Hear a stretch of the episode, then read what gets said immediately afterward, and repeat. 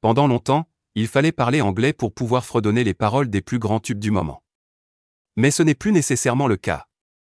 Les chansons dans d'autres langues que celles de Shakespeare envahissent de plus en plus le hit parade, selon la société d'analyse Viberet.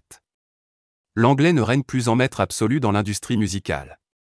La chanson Despacito des portoricains Luis Fonsi et Ramon Luis Ayala Rodriguez, alias Daddy Yankee, a redéfini ce qu'est un tube dans un monde multiculturel.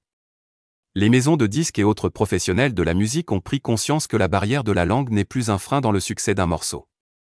La popularité du boys band BTS est la parfaite illustration de ce changement de mentalité. Depuis sa création en 2013, le groupe de K-pop s'est imposé comme un phénomène culturel et sociétal sans précédent. Jamais un groupe asiatique n'était parvenu à dépasser les frontières du continent et à avoir un tel impact sur l'industrie musicale, tout en chantant en coréen. BTS n'a sorti que trois morceaux en anglais depuis le début de sa carrière. Mais cela n'empêche pas le boys band de toucher un public de mélomanes de plus en plus important. Il a gagné 19,6 millions d'abonnés sur YouTube en 2021, selon les données de Viberet. D'autres groupes sud-coréens comme Blackpink profitent de cet engouement pour la K-pop, et plus généralement pour les artistes qui ne chantent pas en anglais.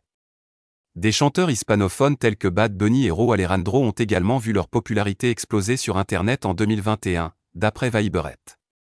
Le clip officiel du morceau Yonaguni de Bad Bunny a été visionné plus de 467 millions de fois sur YouTube, contre 462 millions pour celui de Todo Detti de Ro Alejandro.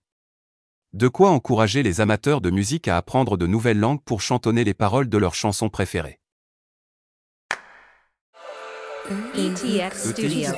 ETX Studio. ETX Studio.